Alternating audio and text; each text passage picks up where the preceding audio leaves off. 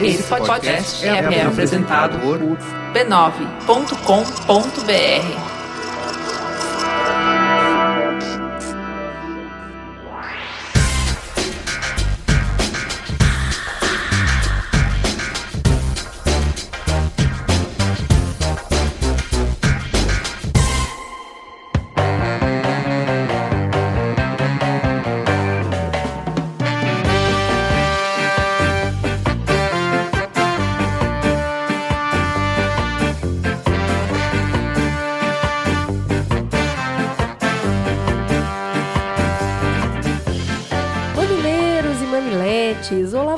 está aí do outro lado do radinho, tá aí toda semana para nos ouvir. Eu sou a Cris Bartz e a moça da voz de veludo ao meu lado é a Ju Valauer. Não é Juba, hein? É Ju Valauer.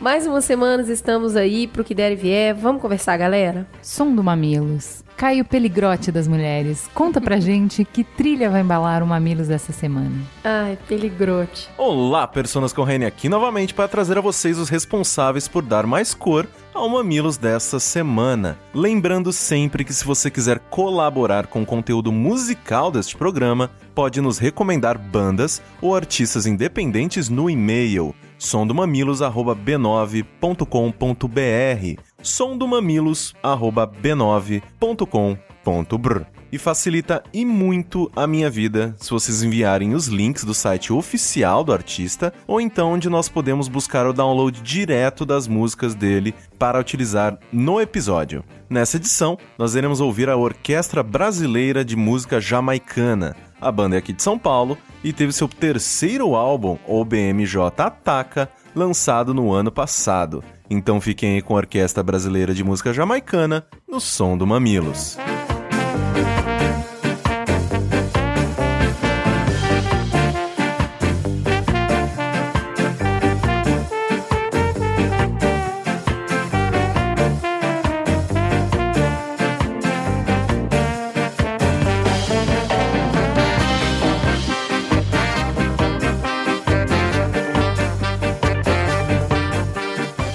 Beijo da semana? Beijo para Renê, nossa mamileira australiana que simpatizou com o termo mãe de merda. Beijo pra cidade da praia, capital do Cabo Verde. A gente quer muito gravar um Mamilos ao vivo aí. Nó, muito. Jeffter Souza, o mamileiro de Canterbury, na Inglaterra. Pra Poço de Caldas, em Minas Gerais, mas pediram para você falar, Cris. Então, dois beijos, um da Ju e outro da Cris. Pra Poço de Caldas, Minas Gerais. E beijo para João Pessoa na Paraíba. Fale com Mamilos. E nessa semana perguntamos no Facebook e no Twitter por que vocês amavam o Mamilos. A gente estava precisando de inspiração para uma apresentação e as mensagens foram foi uma enxurrada de amor. Foi muito bom, né? Quando a Foi gente tá delícia. desanimada, eles vêm, eles são, eles são foda, porque eles sabem que a gente tá cansadona e vai lá e fala: "Não, não, vem cá, veja bem". Não, foi ótimo recuperar essa proximidade, esse carinho, esse amor, né? Depois de algumas semanas bem chatas, de críticas chatas, Imagina. né? Imagina. E é isso aí, continue falando com a gente, porque é bem legal, traga mais informações, use o Mamilo como ponto de partida e continue contribuindo com sua visão nas nossas redes sociais, também no nosso e-mail. Muito obrigada para todo mundo que contribuiu. Se você ainda não não segue a gente, vai lá, facebook.com.br mamilospod ou no arroba mamilospod no Twitter. A gente sempre pede ajuda para indicar assunto para pauta, contato para convidado, opinião sobre os programas. O programa da semana passada que todo mundo gostou, a gente só conseguiu os convidados porque muita gente nesses canais nos ajudou. Então vem nos ajudar a fazer o Mamilos. E agora o Merchan. Senhoras e senhores, é com grande orgulho que convido a todos para a exposição Paris e Arquitetura do Olhar é um trabalho fotográfico realizado por Rodrigo Bressani e é aquele que eu chamo de amor, ou mesmo de marido, a G. Barros. Ao lado de outros 118 artistas do mundo, a exposição está acontecendo no quarto salão de outono da América Latina, no Memorial da América Latina, Galeria Marta Traba. Ali na Barra Funda, é super acessível, metrô do ladinho e a exposição vai até dia 5 de junho. As visitações são de terça a domingo, de 9 às 18. Vem, gente, vem viajar por Paris pelo olhar de grandes fotógrafos. Uma delícia isso, hein? Eu quero. Queria falar um pouco sobre o Dia das Mães, porque domingo passado foi o Dia das Mães, então fica aí nosso parabéns para as mães possíveis, que erram, que acertam, que morrem de dúvida, de culpa, que tentam conciliar mil coisas e falham miseravelmente, por quê? Porque não existe milagre, gente. Pra mãe que perde a paciência e o rumo, que não se reconhece nas narrativas tradicionais, que se frustraram por não conseguir se encaixar nas expectativas, parabéns, porque rapadura é doce, mas não é mole não. Quem ainda não escutou o nosso especial do Dia das Mães do ano passado, vale muito a pena. É o Mamilos 23, Mãe Sem Doriana. E aguardem, porque no final do mês estamos preparando com todo carinho o tão esperado especial sobre adoção para vocês.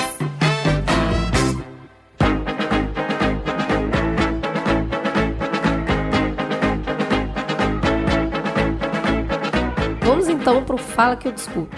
Começando com a Lívia Godoy. Oi meninas, escutei hoje o episódio sobre religião. Acredito que o modelo que vocês decidiram fazer foi excelente, já que não provocaram debates nem embates apenas trouxeram de forma individual os pontos de diversas religiões para nós, que possivelmente só conhecíamos pessoalmente praticantes de uma ou duas delas. Antes de chegar à parte de vocês, eu estava sinceramente surpreendida e contente de ver que, em sua essência, as religiões têm bons e nobres objetivos e que seus praticantes de fato acreditam neles. Creio que, da mesma forma em que reafirmei minha escolha pelo ateísmo, muitos religiosos devem ter pensado o mesmo ao olhar suas crenças individuais. Eu entendo também que o objetivo de vocês foi promover a sincera empatia e mudar a forma como olhamos as diversas religiões existentes. Apesar de tudo, eu fiquei com apenas um grande questionamento interno. Como seriam essas respostas se todas essas pessoas estivessem juntas? Será que a vontade de reafirmar sua crença não seria maior do que as respostas em si? Até que ponto existe a tolerância entre religiões? Me questiono isso porque durante toda a minha vida eu assisti dentro da minha própria família a religião sendo algo lindo, perfeito, promovendo a caridade e a bondade, mas só até a página 2. Apesar de entender o objetivo de vocês, acredito que essa parte é a mais crítica da religião e ficou essa vontade por esse mamilo polêmico que se torna até um fantasma em certas comunidades. Um abraço. Ricardo Highlander. Sobre o programa 67, confesso que fiquei um pouco decepcionado no começo, quase ignorando os entrevistados que não defendiam o meu ponto de vista. Mas durante o programa entendi a estratégia de vocês, já que o histórico do tradicional debate de confronto direto não costuma funcionar bem quando o assunto é religião. No fim das contas, exceto por alguns aspectos próprios de cada denominação, ficou claro que sua escolha não importa tanto, já que todos têm os objetivos mais nobres em comum. Um ponto que senti falta foi como cada religião trata a doutrinação de crianças.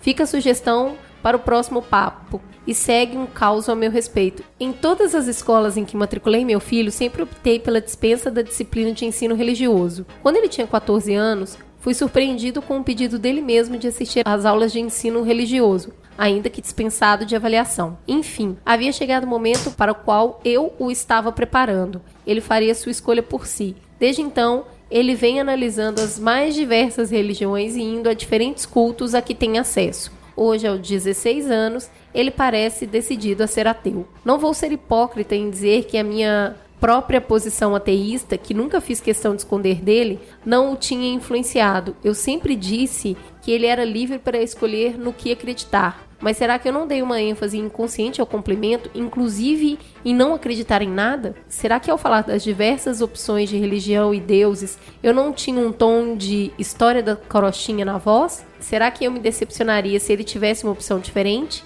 Será que eu não tive um medo ancestral quando ele disse que estava indo à igreja da namorada evangélica? Mas isso já é outra interessante discussão. Essa necessidade ou desejo de influenciar a escolha dos filhos me lembra um e-mail que a gente recebeu essa semana falando da dificuldade de sair do armário ateu para não prejudicar o relacionamento com esposa, com família, com amigos. E eu vou resumir aqui a resposta que eu dei para ele, porque eu acredito que pode ajudar outras pessoas que estão enfrentando esse dilema. Todo mundo que é ateu passou por isso. Eu poderia facilmente colocar na conta da manipulação da religião, que faz as pessoas pessoas que a gente ama se angustiarem até a morte só de pensar que a gente vai passar a eternidade separados, que estão nos perdendo para sempre. Mas a real é que eu acredito que isso não aconteça só com religião. Família é laço social, então é construção. Por isso essa preocupação com as tradições que nos mantêm juntos. Pode ser religião, pode ser time de futebol. Pensa em pai que sonha em levar o filho pro estádio e se frustra se ele torce para outro time. Pode ser esporte, pode ser grupo de escoteiro, uma infinidade de coisas. A minha família é adventista isso tem um poder muito agregador, porque todo mundo se reúne na sexta-noite para fazer culto de pôr do sol, todo mundo se encontra na igreja no sábado de manhã,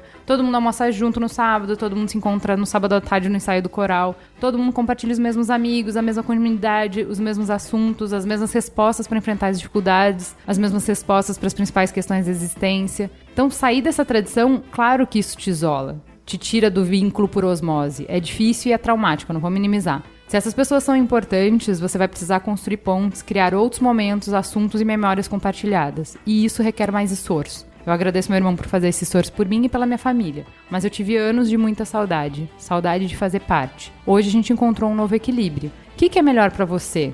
Quem tá no armário ateu e tá pensando em sair do armário, tem que pensar se é melhor fazer o esforço de ceder e partilhar da parte social da religião, ainda que não comungue da fé, ou fazer o esforço de criar novas pontes, novos momentos, novos assuntos. Eu não sei, vocês que têm que responder. Mas aquela básica final de autoajuda, com amor tudo dá certo. É, não é bem assim não, no final não dá certo não. Eu tenho pessoas da minha família que até hoje não conversam comigo porque eu não quis seguir a religião da família. Mas quando você faz uma escolha, é uma escolha. Ninguém tem tudo ao mesmo tempo. Muito bem. Como diria Caetano ou não. Agora vamos para um último e-mail. Quem mandou foi meu irmão, meu outro irmão, o que não é pastor, o que é dono da Kombi do chefe, que escreveu pro Mamilos assim. Victor não escreveu pro Mamilos. Victor fez Mamilos chorarem. É verdade. Mamilos chora, todos choram, todas choram. Ele escreveu assim: O Mamilos entrou na minha vida meio à força. Afinal de contas, ele é de quem é. Meu, no caso, se vocês não entenderam.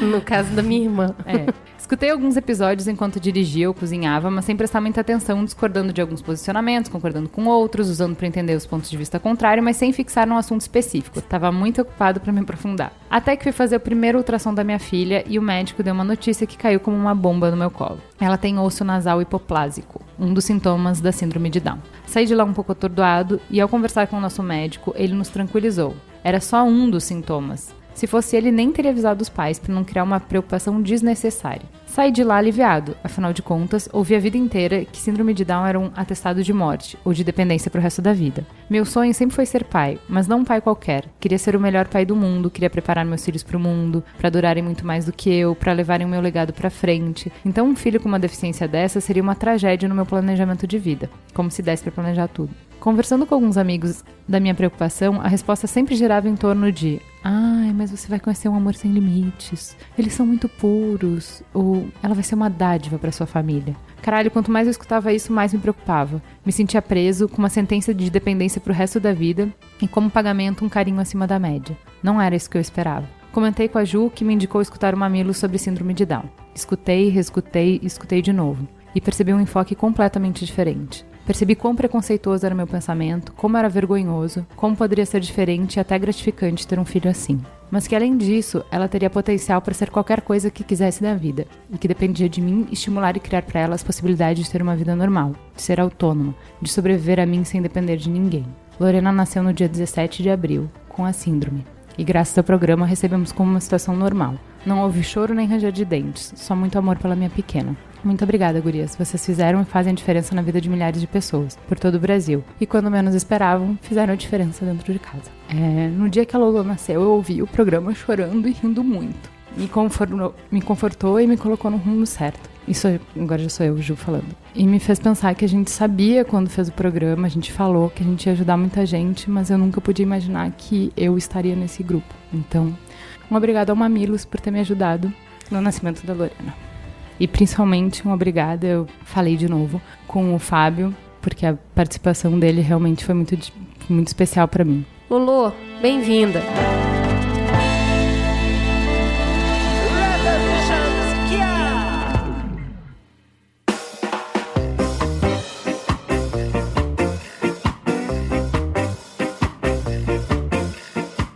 Vamos então ao Trending Topics. Temos gente muito linda nessa mesa. Por favor, convidados se apresentem. Comece por aí, Peu. Boa noite. Quem é você? De onde você vem? Do que se alimenta? Eu sou o Peu Araújo. Eu sou jornalista, sou DJ do Rabo de Galo e pai da Betina. Muito bem. E Santista? Santista. Isso é importante nesse episódio especialmente. Sempre Não, é, você sempre fala, né? Eu sempre falo, mas cada vez menos eu tenho falado, sabia? Cada vez mais eu tô falando sobre futebol e cada vez menos sobre clube, assim. Acho que eu tô deixando de ser um pouco clubista, sabe? Que triste. É, não, não, não é triste. eu continuo torcendo pro meu time, mas eu começo a ver as ações com um olhar mais, mais crítico. crítico. É.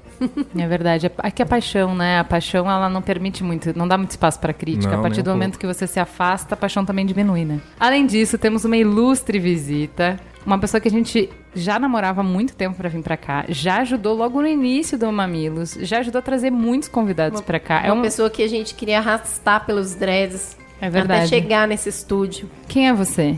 Eu sou a Rebeca, eu sou jornalista, sou ativista de várias causas aqui em São Paulo, no Brasil e no mundo. Atualmente trabalho na Anistia Internacional, na campanha Jovem Negro Vivo. Também sou do coletivo da Marcha da Maconha e conselheira da Matilha Cultural. Estamos na luta. Só isso. Há muito tempo, né? Quanto tempo você está na luta, Rebeca? Ah, eu comecei. Eu estava na faculdade ainda de jornalismo e eu me liguei que não ia dar certo, assim, trabalhar em redação e tal. Eu gosto de escrever e gosto de produção de evento, todo o trabalho de RP. Eu faço vários trabalhos de comunicação, mas eu sabia que redação não ia rolar. Eu fui trabalhar na SOS Mata Atlântica em 1996, então estou fazendo 20 anos de, de, de rolê. É, passei pelo Greenpeace, fiquei 11 anos, morei na Amazônia. Foi da hora. E aí ajudei a fundar a Matilha Cultural, trabalhei na Comissão Global de Política sobre Drogas com o ex-presidente Fernando Henrique. E agora estou na Anistia Internacional falando da violência armada contra a juventude negra brasileira e a violência policial principalmente. Vamos falar muito disso hoje, mas antes, vamos rapidamente fazer um giro de notícias, falar de três notícias que a gente acha que seria importante estar no radar de vocês essa semana. Estudantes da ocupação conseguem assinaturas suficientes para a CPI da merenda. 60 deputados assinaram o pedido de abertura da CPI da merenda, muito mais que os 32 que são necessários. Mas para que a CPI saia do papel ainda, existe um obstáculo. A Alesp não pode somar mais de cinco CPIs em andamento simultaneamente, a não ser por decisão do plenário. Fernando Capeso presidente da casa, afirma que colocará o assunto em pauta o mais rápido possível para que o plenário aprove a instauração da sexta CPI. Na votação, será necessária a maioria simples. Vale ressaltar que o parlamentar é um dos principais acusados do envolvimento no caso do desvio de verba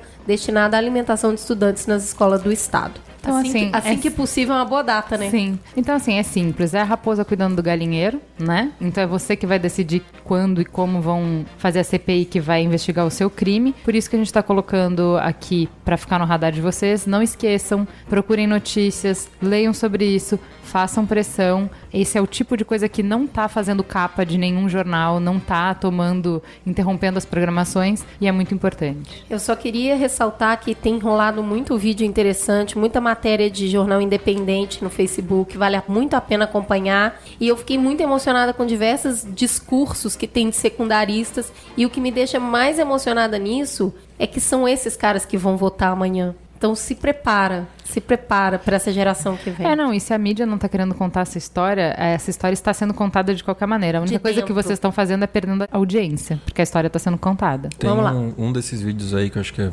legal de dos que eu mais fiquei impressionado é de um menino de 14 anos da escola de Diadema. É, ano passado, quando a gente estava acompanhando as ocupações das escolas, a Débora voltou, a Débora Lopes, que é repórter da Vice lá comigo, ela voltou da, da escola em Diadema, ela falou, cara, eu entrevistei um menino de 14 anos que parecia um adulto falando e ele tinha uma capacidade de argumentação, ele tinha um conhecimento de causa, um senso crítico impressionante. Aí passou um vídeo dele essa semana aí que tava todo mundo falando e tal sobre a eloquência do garoto, né? É impressionante. Aguardem. A segunda, Rodrigo Duterte vence as eleições de 2016 nas Filipinas. Um alertinho de gatilho aqui, se você está angustiado, ansioso, nervoso, depressivo com aumento de autoritarismo ou conservadorismo, pule para a próxima notícia. O prefeito da ilha de Davao, Rodrigo Duterte, ganhou nessa terça, dia 10, as eleições nas Filipinas. O político de 79 anos ganhou projeção internacional graças à sua polêmica campanha, em que afirmou que iria, entre aspas, massacrar os criminosos e usuários de drogas, fez piada com o estupro de uma missionária australiana e disse que iria fechar o Congresso se não concordassem com ele. Na campanha, ele prometeu que, se eleito presidente, reduziria os níveis nacionais de criminalidade em tempo recorde, entre 3 e 6 meses. Esqueçam as leis sobre direitos humanos vocês, traficantes, ladrões e criminosos, é melhor fugirem porque eu vou matá-los. No caso, ele pertencia a esquadrões de extermínio, então ele não estava brincando ou usando uma metáfora. Eu já ouvi uns políticos brasileiros falando umas paradas assim também. O que sabe o que eu acho que é bizarro e, e não e é por isso que a notícia está aqui? Não é por ele. O que coloca essa notícia no giro é o fato de mais uma vez o discurso de ódio, de violência como única solução ser o escolhido por milhões de pessoas, ser o majoritário. Ele não me interessa, porque ele poderia ser um louco em cima do banquinho falando bobagens. Sim. Mas o que me interessa é que existiam outras pessoas. Tá bom, não existia nada muito bom também ali. vamos falar a verdade, mas existiam outras pessoas e, Escolheram e eles pior. escolheram ele. Então, assim, o Last Week Tonight fez uma matéria sobre ele que tá interessante, vale assistir. É bem crítica, como sempre, né? Mas fica aí no nosso radar sobre como esses discursos têm ouvintes. Eu acho muito importante ficar de olho no governo dele. Vamos ver até que ponto o radicalismo consegue resolver problema. muito bom também. Mas eu acho que a gente não vai ver, essa é a questão, né? Aguardemos. A Aguardemos. tendência é que não dê pra ver, né? Número um. É impeachment? Tá Não. parecendo festa junina, gente. Tá que nem festa junina, é ou não é. Essa semana teve o novo presidente interino da Câmara dos Deputados, Valdir Maranhão, anulou a sessão de votação do impeachment. Só para ser ignorado pelo presidente do Senado, Relan Calheiros, que considerou a ação uma brincadeira com a democracia. E na sequência, ele mesmo anulou o cancelamento para evitar ou até aumentar o constrangimento. E na quarta, por fim, ou seja, nesse dia que estamos gravando, está acontecendo a votação no Senado. Enquanto a gente faz o programa aqui, tá rolando o fuzuê do lado de lá. Chegando, eu só vi um pedacinho que foi um discurso do Renan Calheiros, onde o dente dele caiu no meio do discurso. Vamos ver se as coisas melhoram daqui por diante. Já acabei de ver aqui que tá rolando treta em Brasília já, de manifestantes pró e contra e Demorou até. Ai, como é difícil viver a história. Ah, eu assisti uma parte dos debates no Senado hoje. É um pouco menos fanfarrão assim do que na Câmara, mas o nível não é muito melhor não. E muito conservador. Então acho que esse discurso conservador é interessante ver como em países tão distantes, com realidades tão diferentes, ganha força e ganha adeptos e as pessoas acreditam, né, no que elas ouvem assim. Talvez é muito muito Preocupante. importante e preocupante ver por que que isso está acontecendo em tantos lugares. E o que me assusta muito é ver como a gente vota mal, na real, né? Mas só queria fazer um adendo sobre isso. A gente elege um monte de gente ruim, mas eu acho que a gente tem uma crise de representatividade. Eu não quero me, me candidatar. A Juliana não quer, o Peu não quer. Quem quer Será? entrar nisso hoje? A pergunta é essa: quem quer entrar nisso hoje? Exatamente. Então eu não consigo achar os meus iguais, porque os meus iguais não querem fazer parte disso. A minha esperança é que esse menino de 14 anos, que hoje é eloquente na escola, amanhã não queira só votar, queira, queira participar do processo. Porque a gente precisa de mais pessoas do bem querendo entrar nisso, para não continuar perpetuando as famílias de avô, é, filho e neto sendo votado e virar uma carreira mesmo. Não, mas eu acho que tem uma galera que vai entrar nessas eleições municipais, já uma nova bancada, assim. Faço voto. Eu acho difícil eles conseguirem espaço nos maiores partidos, né? Mas nos menores eu acho que vai rolar. E acho que eles vão vir com uma tag de transparência e de participação que vai ser bem interessante, independente do partido, sabe? Mas promover essa coisa da inclusão através da internet, de pautas programáticas claras. eu Precisa também de não quero ser candidata, jovem. mas eu tenho alguns amigos que querem, então eu tô tentando também fortalecer. E acho que é ficar de olho quando esses candidatos aparecerem, conhecer de perto, porque eles vão ser mais próximos. E a gente Precisa também renovar. Até Precisa. cobrar, né? Para cobrar, exatamente. Já fazer um gabinete participativo desde o começo, sabe? E, e cobrar, eu acho que as pessoas têm uma, uma visão muito limitada desse verbo cobrar, né? Cobrar não, é não política, é né? necessariamente Política não é só você ser voto. contrário, né? Cobrar é, é pedir respostas, é, é uma série de coisas. É, não, não- necessariamente Acompanhar, é ruim. né? É que nem discussão. Discussão não necessariamente é uma coisa ruim, né? É importante Sim. se discuta, não é uma briga. Briga é uma coisa, discussão é outra. Cobrar eu acho que é sempre importante. Bom, então vou chamar o primeiro Trending Topics. A gente vai ter só duas discussões hoje, porque essa primeira realmente é mais longa. A primeira a gente vai falar sobre Rafael Braga. Vamos falar sobre violência policial e sobre injustiça. Isso aqui não é uma teta, isso aqui é um Trading Topics. A gente vai comentar essa notícia. Mas para comentar, primeiro eu preciso ambientar para quem não acompanhou e não sabe qual é a história. Antes da gente começar, vamos fazer um disclaimer? Boa. Essa pauta ela foi uma solicitação do melhor ouvinte Messias. Há meses o Messias manda pra gente link e informação sobre o caso e pede pra gente dar visibilidade pra essa causa da violência policial, da injustiça. Esses são temas caros para nós aqui e também para os ouvintes. É um nervo exposto. Então a gente está pedindo aqui uma licença especial. É uma licença não para falar com você, para não pregar para convertido. A gente vai começar aqui do zero com uma postura mamileira, vamos colocar todo mundo na mesma página para parar de presumir coisas, derrubar os estereótipos e entender esse cenário. É, vamos evitar esse estereótipo de bandido e mocinho. Vamos tentar realmente entender a big picture aqui, a... o que está acontecendo. Explique para nós, Juliana. Vamos começar pelo começo. Quem que é Rafael Braga e como que ele foi parar nos noticiários? Com 27 anos, Braga continua a ser o bode expiatório dos protestos de junho de 2013. Ele é a única pessoa julgada e condenada por crime relacionado a protestos no Brasil. Braga é negro, morava na rua e usava crack. Isso são fatos objetivos. Dia 20 de junho, o dia em que cerca de um milhão de pessoas com pedras e paus colocaram caveirão para correr na Avenida Presidente Vargas, em uma das maiores manifestações do Rio de Janeiro da jornada de junho de 2013. Nessa noite, black blocs quebraram lojas, bancas de jornal e equipamentos públicos. A polícia reagiu com truculência. No meio do tumulto, Rafael Braga, morador de rua e garimpeiro urbano, saiu de um casarão abandonado onde morava, no centro do Rio, carregando duas garrafas de plástico, uma com água sanitária e outra com pinho-sol. Rafael foi preso por porte de explosivos após sair de uma loja abandonada no centro do Rio de Janeiro, que já estava com as portas arrombadas antes da sua chegada. Ele afirma que não participava do protesto e não tinha relação com os manifestantes. Diz ter encontrado na entrada do casarão abandonado onde guardava seus pertences, duas garrafas lacradas com desinfetante e água sanitária. Enquanto andava pela Lapa, deparou-se com os protestos. Os policiais me chamaram. Vem cá, moleque. E atendi. Começaram a me dar porrada e depois me levaram para a cela da delegacia da criança, perto do casarão onde eu deixava minhas coisas. Me tiraram uma hora e meia depois, mais ou menos, e quando cheguei na quinta DP, a garrafa de pinho-sol não tinha mais a cor do produto. Estava com uma cor mais clara e um pedaço de pano na boca da garrafa. Eles forjaram. Não sei porque tiveram o prazer de mentir e fazer isso comigo. Os policiais responsáveis pela detenção alegaram que as garrafas tinham pavios improvisados mas foi feito um laudo do Esquadrão Antibomba da Coordenadoria de Recursos Especiais, que atestou que o jovem carregava apenas produtos de limpeza, indicando ínfima possibilidade de funcionar como coquetel Molotov. Mesmo o que foi mexido. Mesmo o forjado, tá? Considerando que tenha sido forjado, não estou assumindo aqui. Nas duas versões, né? Rafael era reincidente, já tinha cumprido duas penas por roubo, sem arma de fogo, e foi condenado a uma pena de 5 anos e 10 dias de prisão. O máximo previsto para esse crime seria 6 anos, então ele foi condenado a uma, a uma pena máxima. O que revoltou e comoveu muita gente. Na sentença, o juiz refere-se à prisão em flagrante de características bastante comuns e considera pueril e inverossímil a versão do jovem. Apesar da mobilização de coletivos, a sentença foi mantida em segunda instância, tendo sido apenas diminuída em quatro meses. Em outubro, o jovem migrou para semiaberto por bom comportamento. Vem comigo que a desgraça piora. No final de 2014, Rafael, que cumpria pena em regime semiaberto, foi mandado para solitária por 10 dias em represália à publicação no perfil do seu advogado de uma foto sua em frente à casa onde cumpria a pena. No muro onde ele tirou a foto tinha uma pichação: Você só olha da esquerda para a direita, o Estado te esmaga de cima para baixo. Importante, a pichação não foi ele que fez, ele só tirou uma foto na frente dessa puxação.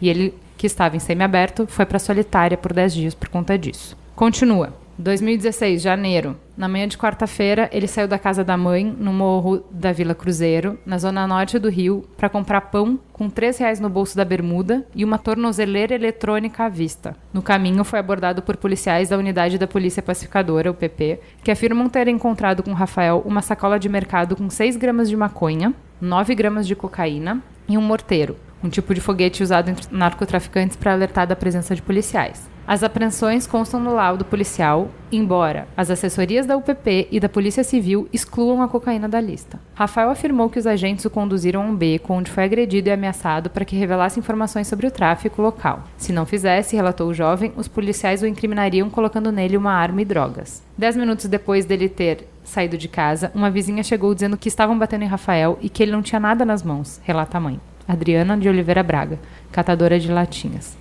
A senhora de 46 anos e mãe de sete filhos correu para encontrar seu filho, mas ele não estava mais na rua. Encontrei ele algemado na sede da UPP. Ele não tinha envolvimento com tráfico mas os policiais não gostam dele, disseram que era bandido. Apesar da suspeita levantada pela defesa do flagrante ter sido forjado pelos agentes, um juiz decretou sua prisão cautelar e afirmou na sua decisão que o indiciado tem personalidade voltada para a prática delitiva, ou seja, bandido contumaz. Rafael foi acusado de tráfico de drogas, associação com tráfico e colaboração com tráfico, crimes punidos com até quatro anos de prisão. Ele já teve a primeira audiência, em que a súmula diz que o fato de não ter prova concreta contra ele, o fato de só ter prova oral de depoimento de autoridades policiais, não desautoriza a condenação, o que na prática determina que a palavra dos policiais que forjaram o flagrante é prova suficiente contra Rafael, como na primeira vez em que foi preso. A gente está trazendo esse assunto hoje porque hoje mesmo. Foi hoje, foi teve hoje? uma audiência de instrução do caso dele. É, é então por isso que a gente está levantando visibilidade para isso. Desde 2013 que isso está rolando. É, exatamente. É que assim, foi uma sucessão de casos, e aí o que eu queria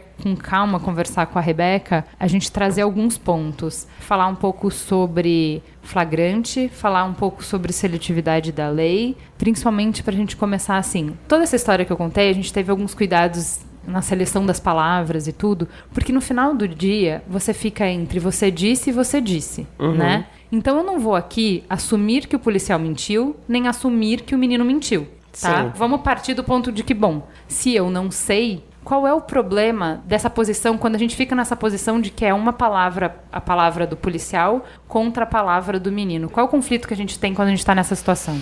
Eu acho que esse caso é um resumo de vários problemas e fracassos do nosso sistema de justiça criminal. Assim, são tantos eh, simbolismos reunidos numa história só que até é difícil saber por onde começar. Mas a própria versão da polícia ela se contradiz, porque quando você faz o perfil do Rafael, né, um menino que morava na rua, né, usuário de drogas, nananana, e você prende ele por participação num protesto, ele não tinha o perfil de alguém que estaria envolvido, engajado naquele tipo de movimento, naquele momento, em junho, enfim, que foi toda uma explosão de gente que já vinha mobilizada de alguma forma e teve aquela catarse no dia 20 de junho. Ele realmente, assim, a primeira coisa absurda é ele ter sido condenado criminalizado por ter participado de um protesto, sendo que ele não tinha nenhum histórico de militância e nenhuma conexão com nenhum movimento que estava nas ruas aquele dia. Então, já começa daí. Essa segunda prisão dele por tráfico de drogas, ela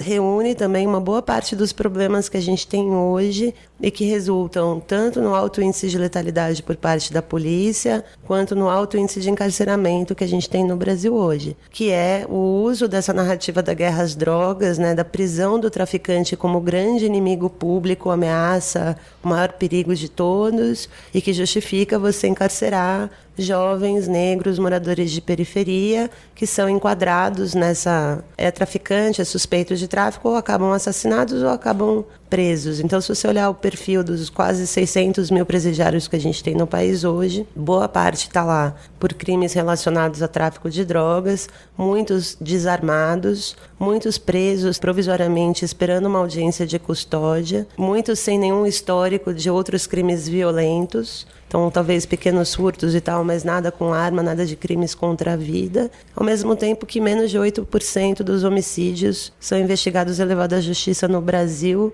num país que a gente tem quase 60 mil assassinatos por ano. Então, você tem um monte de gente presa. É priorizar, né? Onde está a nossa prioridade? Assim, você é. tem uma. É, na prática, eu chamo isso de gestão penal da miséria. Você prende pessoas pobres que por algum motivo o sistema não deu conta, que estão morando na rua ou cometendo pequenos delitos, mas que não são a maior ameaça, porque não são as pessoas que estão cometendo crime contra a vida. Porque essa só 8% desses crimes são de fato investigados e levados à justiça. E as cadeias estão superlotadas de pequenos traficantes, de mulheres mulheres que se envolvem no tráfico por um motivo ou por outro, de jovens que não têm muita perspectiva e acabam entrando nesse rolê. E o caso do Rafael é assim, uma sequência de absurdos e essa última prisão acaba sendo justificada nessa narrativa que também justifica a morte diária, né? Todos os dias a gente recebe notícia de confrontos entre aspas né, de ações da polícia que acabam em pessoas mortas por balas perdidas, né? A bala perdida sempre tem endereço certo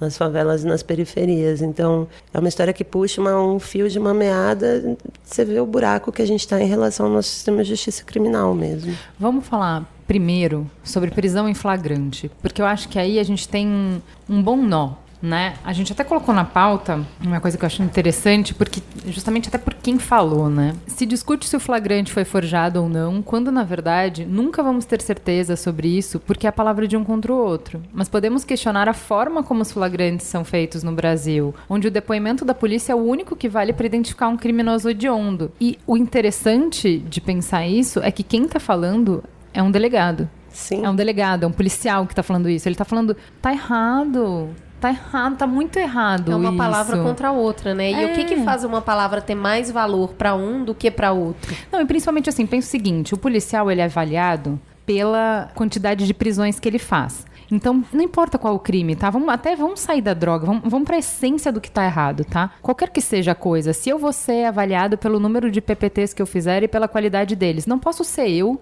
que vou dizer quantos eu entreguei, que vou definir qual é a qualidade disso. Tipo, não pode ser, né? Se, se ele está pressionado por isso, ele tem que bater o um número no final do mês e vale a palavra dele, qualquer pessoa pode ser preso em flagrante se vale a palavra dele. É, tem todo um sistema que leva o policial, o agente, a agir da forma como ele age, né? É óbvio. É, tanto de subir um morro despreparado, com armas velhas, sem munição, como acontece. Outro dia teve uma história da galera subindo de Kombi ali no alemão. Você ouve umas coisas você fala, meu Deus. Então, tanto deste ponto de vista quanto do que você está colocando, assim, de, de não ter uma investigação, não ter uma perícia, de você ter que confiar na única. Os caras eles adulteram cenas de homicídio, né? De plantar a arma na mão da vítima que já está morta, plantar drogas. Tem, a gente fez uma investigação no ano passado, a gente investigou nove mortes é, decorrentes de intervenção policial na comunidade de Acari. As nove apresentavam indícios de execução. As vítimas já estavam rendidas, foram executadas pela polícia e na sequência alguma adulteração da cena do crime foi feita para criminalizar essas vítimas. E a sociedade meio que permite essa criminalização, porque acha que quem mora naquele lugar onde acontece o tráfico de droga, onde tem arma, pode ser um problema. Então, então existe uma cultura que permite que o sistema Mas era isso que eu atue queria, dessa eu, forma. Eu queria falar sobre o buraco. Porque o buraco onde passa boi, passa boiada. Então, como que acontece hoje? A regra como ela tá, ela é usada, essa brecha na regra, que é o policial poder, a palavra dele poder ser o suficiente para me enquadrar num crime hediondo, ela é usada contra quem não tem muita voz para defesa não vão usar contra a Juliana. Porque se fizerem isso, tem muita gente que vai vir me defender, enfim, o barulho vai ser muito grande, a dor de cabeça vai ser muito grande. Convém não, ok? Então eu uso contra o mais despossuído, eu resolvo minha meta lá, eu resolvo o problema, eu dou satisfação para quem eu preciso, ok. Mas o que eu quero, o que eu quero falar é sobre o buraco. Porque hoje ele não tá usando contra mim, mas o buraco tá ali. Se um dia, por algum acaso, for interessante que isso seja usado contra mim, Pode ser. Por isso que eu quero que, assim, antes de mais nada, depois a gente entra no profiling. Mas antes de mais nada, vamos falar do buraco? Porque se o buraco hoje tá. Essa arma tá apontada para esse menino hoje, amanhã tá para você. É, toda a discussão que aconteceu com a condução coercitiva do Lula, assim, Isso, sem entrar no mérito exatamente. político, né? Perfeito. Houve um abuso judicial? A gente pode dizer que houve. Agora, esse tipo de abuso judicial acontece todo dia, toda hora, em lugares que a gente não está sabendo, não está vendo. O que aconteceu com a Marildo foi um caso extremo de condução coercitiva. Ele foi levado à força para depor e sumiu, foi torturado, o corpo dele desapareceu e nunca foi encontrado. Então, esse tipo de abuso judicial, de falta de direito ao processo, justo, falta de direito de ampla defesa, de perícia, investigação apropriada, de proteção a testemunhas, que é, são coisas muito importantes. E de você ter que contar com uma defensoria pública que nem sempre está disponível, que várias vezes está sobrecarregada. A diferença que faz você poder pagar um advogado e não poder pagar um advogado no Brasil, isso faz toda a diferença sobre o seu destino. E mesmo podendo pagar o, o, tempo que isso pode demorar e o quanto isso pode custar da sua vida, porque o sistema, ele de fato, ele não funciona direito. E ele funciona muito menos para quem é pobre.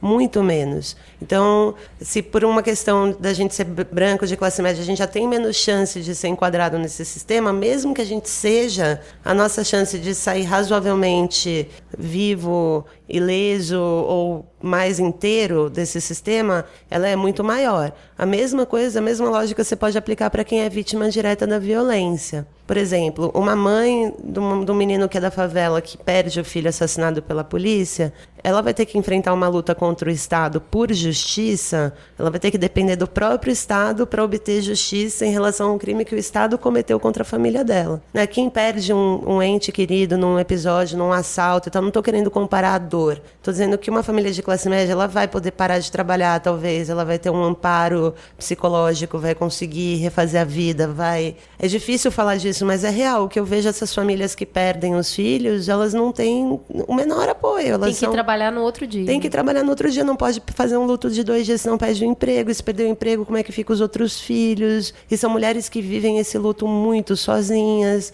Isso desgraça uma família inteira. E o Estado é incapaz de dar conta de apoiar essas famílias. Então, quem não tem dinheiro, esse tipo de violação dentro do sistema de justiça criminal é um preço muito, muito alto para essas pessoas. Fora o fato delas viverem no meio do fogo cruzado diariamente, quando de fato acontece alguma coisa próxima a elas, é, é realmente assim, é um nível de injustiça que a gente está vivendo no mesmo tempo e espaço que isso acontece no Brasil. É realmente de se fazer pensar, sabe? A gente está perdendo uma geração aí, uma potência. Faz alguns anos que eu trabalho como jornalista e poucas vezes eu li um boletim de ocorrência que explicassem com nitidez como um crime aconteceu. Inclusive, das vezes que fui fazer o boletim de ocorrência também tinham absurdos no boletim de ocorrência, assim. A gente está numa semana que é importante levantar e tem a ver com o tema, que são os 10 anos dos ataques do PCC, os crimes de maio, e foram mortos 505 civis né, no período de duas semanas. E em alguns desses casos, cerca de duas dezenas de casos, eram policiais da rota que estavam envolvidos. Sempre um tenente-coronel, se não me engano, cinco soldados, enfim, era uma equipe que estava envolvida na maioria das mortes. Em todos os casos, era legado no boletim de ocorrência que foi uma troca de tiros e os meliantes foram foram alvejados nessa troca de tiros. E na maioria dos casos, os carros geralmente tinham perfurações na lateral e na traseira, e as pessoas eram executadas com tiro no peito e na cabeça. Enfim, isso por si só já mostra a contradição. Muitos desses casos, 10 anos depois, não foram investigados. Eu fiz uma matéria essa semana e eu posso falar porque ela estará no ar, provavelmente vocês terão um link. Eu fui em algumas dessas, dessas cenas de crimes 10 anos depois. Claro que quando você junta PCC e polícia e assassinato na mesma frase, numa periferia de São Paulo, você não vai ser muito bem. Ninguém vai te chamar para tomar um café em casa depois que você fala essas, essas três palavras e, e é disso que você quer tratar. Mas é um dos casos eu achei uma família e o, o pai dessa família foi muito enfático em falar que ele não queria.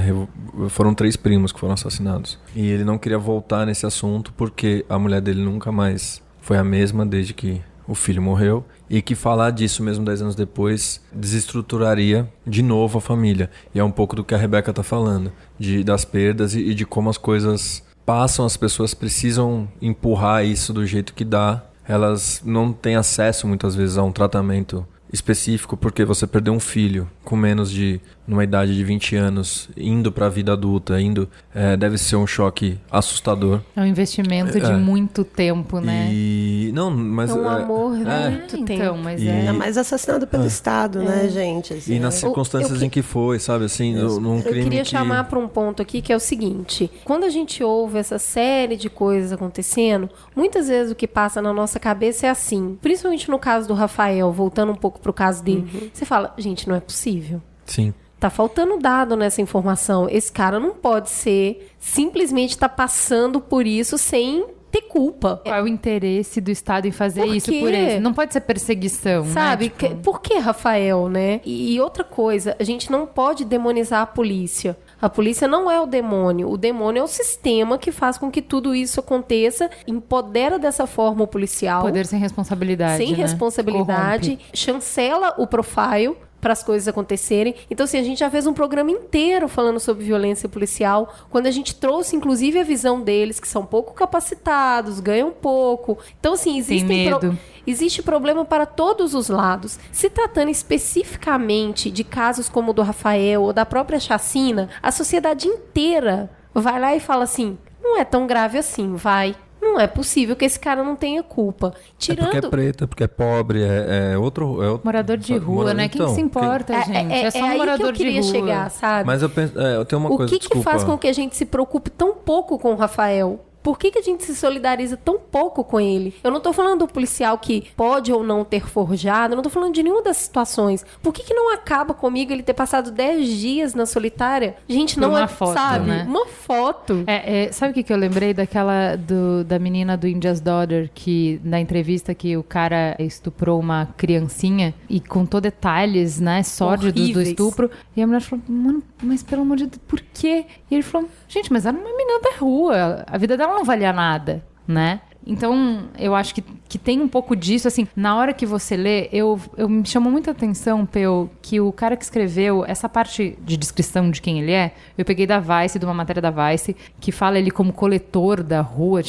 tem um, uma linguagem super diferente. E na hora, eu vou te confessar, na hora que eu li, eu falei, pega esse floreio né? O que, que, ele quis dizer com isso? Eu nem entendi o que ele que queria dizer catador, mas na hora não dava pra entender. Por que esse floreio? Depois que eu terminei de ler, eu fiquei com aquilo na cabeça, né? De pra que esse floreio, da minha reação a isso. Eu falei, como você é hipócrita, Juliana. É. Porque sabe o que, que você é? Você é uma PPTzeira, sua ridícula. E você não fala isso para as pessoas. Você fala que você é planner. Entendeu? A gente faz isso o tempo inteiro, de se olhar pelo melhor ângulo, pelo ângulo mais romântico, pelo ângulo mais favorável, Nana. Mas para ele, não Ele é o cara da rua, né? Uma ele vez- não é. precisa de glamour pra falar dele. Fala que ele é da rua, entendeu? Uma vez eu fui fazer uma matéria com coletores de lixo. Eu fiquei no caminhão por algumas horas trabalhando. E chama um coletor de lixo de lixeiro. Você vai ter uma reação muito. Só que eles são instruídos já a te ensinar, né? Eles falam, não, lixeiros são vocês, vocês produzem o lixo. A Nossa, gente é que sensacional. Parabéns. Aí eu acho que assim, esse floreio tem que ser dado pra qualquer pessoa. Claro, Não não é é, isso que eu floreio. entendi, Saca? É. Teu. É isso, É. Não, eu entendi que essa deferência a gente. Não é que tem Sim. que ser, a gente dá pra todo mundo.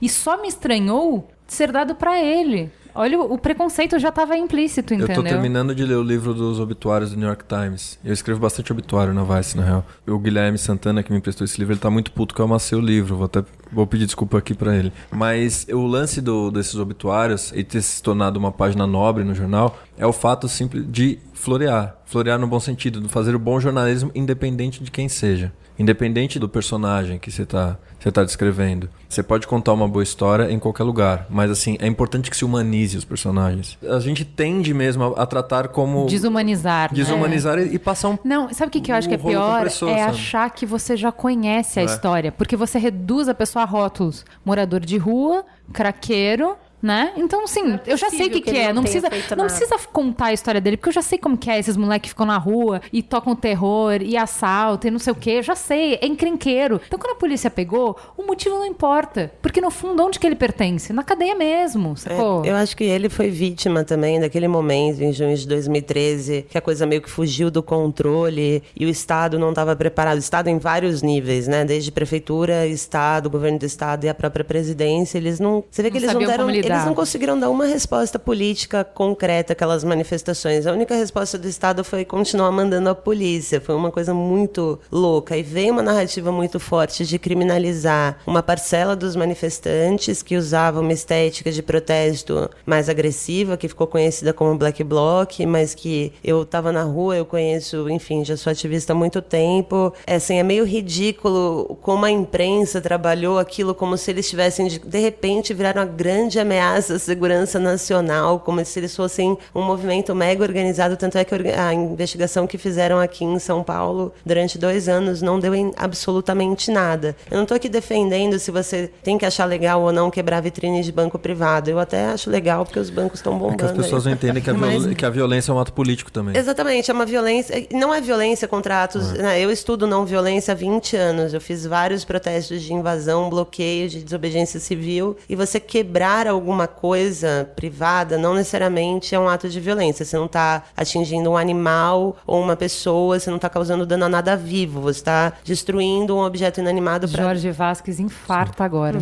mas é, mas é, eu só tô colocando aqui porque eu estudo isso. Tem um livro muito bom do Mark Kurlansky sobre a história da não violência, que ele faz toda essa diferenciação. Não sou eu que estou inventando, mas independente do que você acha disso, não gosto de pichação, eu gosto de pichação, né? Degradação de patrimônio. Independente disso, nada justifica a criminalização e a tag de terrorista e de ameaça à segurança nacional que foi colada naquele bando de meninos que nem eram tão organizados assim, que não tinham grana, sacou? E que de repente foram alçados e que se justificou toda uma repressão em cima deles, desproporcional, e que o Rafael ele acabou naquele momento, tipo, tá no, no lugar errado, na hora errada, com a cara Não, e sendo errada, uma com a vítima garrafa perfeita. errada. E sendo exatamente bode, eu odeio esse termo, mas é o bode expiatório perfeito e aquele contexto que foi criado, não precisamos dar uma punição exemplar para os meninos pararem de quebrar vitrine de banco. Ele era um alvo fácil, justamente por quê? Porque Não tinha quem gritasse por ele. Exatamente. Então, mas eu queria muito que, assim, pra gente aproveitar falando disso,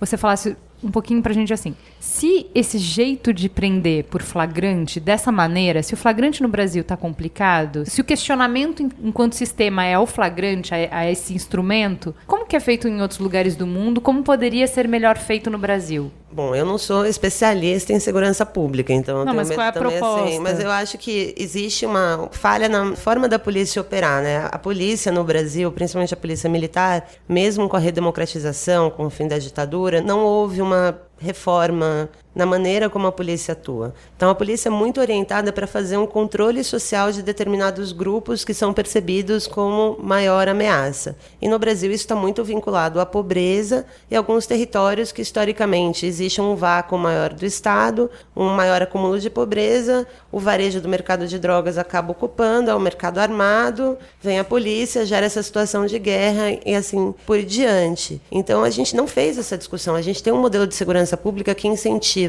que a polícia invada com armamentos de guerra áreas densamente povoadas em busca desses vendedores de determinadas substâncias que foram criminalizadas. Essas substâncias criminalizadas não são produzidas nessas favelas, nem essas armas são produzidas nessas favelas. Então, por que, que o foco da política de segurança pública é todo nas favelas e não nas fronteiras ou no controle das armas e da munição que precisa? Quem é que vende? E como é que essa droga, que é quase toda produzida fora fora do Brasil chega nas favelas do Rio, na periferia de São Paulo, no interior de Minas, em Salvador? Por que, que a inteligência, por que, que a gente não gasta mais, investe mais em inteligência, identificar o fluxo do dinheiro, que já que a gente está falando tanto de corrupção, o tráfico de drogas é uma grande fonte de corrupção, que a gente não tem nem como hackear, nem traquear com a Lava Jato, porque não vai dar, porque é tudo obscuro.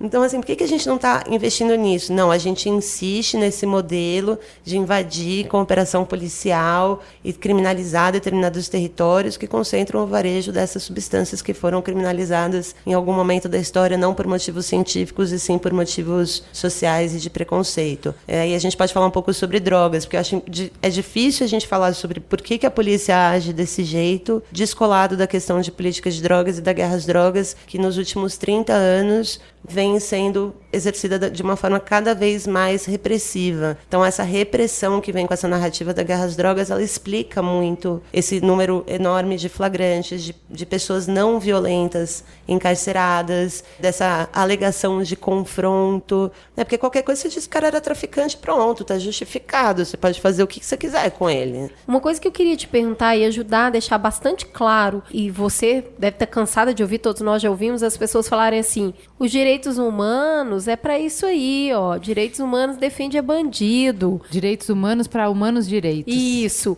Eu queria deixar bem claro, eu queria que você ajudasse a gente a entender qual que é o trabalho que as pessoas que trabalham com Onishi, com essa série de estudos que você faz, o que, que essas pessoas fazem? O que, que elas defendem? Elas defendem bandido? A gente defende direitos humanos para todos os cidadãos brasileiros e os cidadãos de outros países. Isso não necessariamente está alinhado ideologicamente. As pessoas têm uma tendência, ah, porque é o pessoal progressista. Não, a gente acha que as leis e as políticas públicas elas têm que garantir direitos mínimos iguais para todo mundo, independente da classe social, da raça, da cor de pele, do gênero. Então, quando a gente fala de direitos sexuais reprodutivos, por exemplo, o direito ao aborto para nós é um direito humano, o direito da mulher decidir sobre o seu próprio corpo e sobre a sua própria saúde. Quando a gente fala do direito à justiça e ao processo legal, ao processo com ampla defesa, com investigação, com perícia, é um direito humano de todos. Tenha você cometido um crime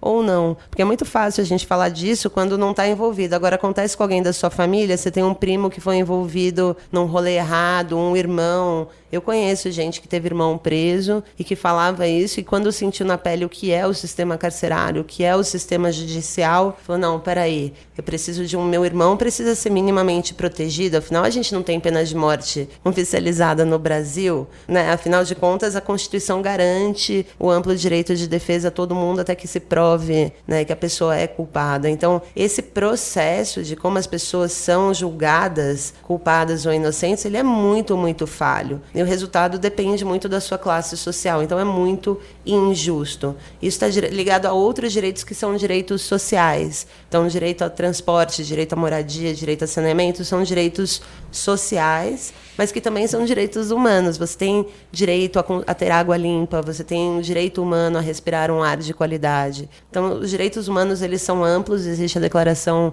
Universal dos Direitos Humanos. Quem quiser, em detalhe, entender o que, que compreende essa agenda de direitos humanos, eu sugiro que leia. Tem uma série de organizações no Brasil que trabalham com essa pauta. A anistia é apenas uma delas. É, eu acho que tem uma coisa que tem que ficar muito claro na cabeça das pessoas, que é quando você mata um assassino, você não está trazendo outra vida, você está gerando outro assassino. você. É, e vingança é diferente de justiça, né? Eu acho que eu acho que o direito humano ele aparece muito nisso, né? Você a justiça ela é para todos, a vingança ela não ela não é um caminho mais justo mesmo. Você vai acabar gerando outras dores e outras injustiças no caminho da vingança. E eu acho que esse é um discurso que está cada vez mais difícil no Brasil, porque as pessoas elas estão muito imediatistas, elas estão muito vingativas no sentido que elas se sentem muito oprimidas e elas querem descontar naquele que as atinge atinge imediatamente, que é uma punição, né, um sentido punitivista muito forte no Brasil. Resumindo o caso do Rafael, o que, que nós desejamos? A Rebeca, que trabalha com isso, a mesa, outras pessoas que estão nos ouvindo. Ninguém que está falando que ele é inocente não tenha cometido nenhum crime. O que nós gostaríamos que acontecesse é que ele tivesse um julgamento justo. E até voltando no que a Juliana estava falando sobre hipocrisia, recentemente um monte de gente comentou sobre Make a Murder,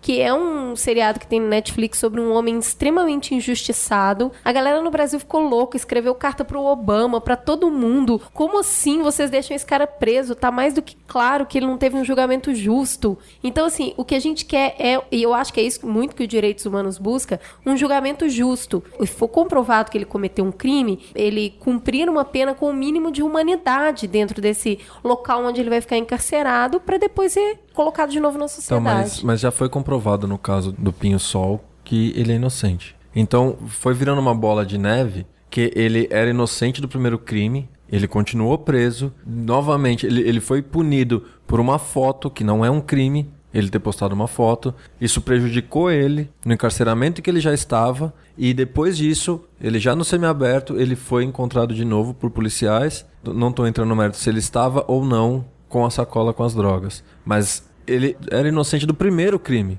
Então, assim, já tá errado já tá errado. Você, a gente pode, beleza, entrar no mercado, ah, talvez ele tenha feito alguma coisa, mas cacete, tá errado. O primeiro crime já comprovou que ele não era culpado. E, e a gente tá passando um pano, a gente tá, tipo, levando nossas vidas e ninguém tá preocupado com é, isso. Também, assim, se ele não cometeu nenhum crime violento, será que a melhor solução para ele é ele ficar encarcerado? que, que é o jeito mais melhor. caro da gente manter uma pessoa, a gente que paga esse índice absurdo de encarceramento, né, maus tratos, de, de tortura às vezes de pessoas que não vão sair de lá melhores e nem ressocializadas. Então, acho que tem um questionamento que a gente não está fazendo também e que acaba alimentando todo esse ciclo de exceção é meio que a regra, a exceção virou a regra Isso. no sistema aqui, né? Que é, tipo assim, essas pessoas que, que vai adiantar a gente prender todo mundo? A gente não tem como fazer essa gestão penal da miséria. É que, gente. na verdade, quem acaba ficando preso reduzir a pobreza. Nós, né? Exatamente. Muros mais altos, blindados e câmeras, elas não, não significam lugares mais seguros. Pelo contrário, né? Por algum motivo,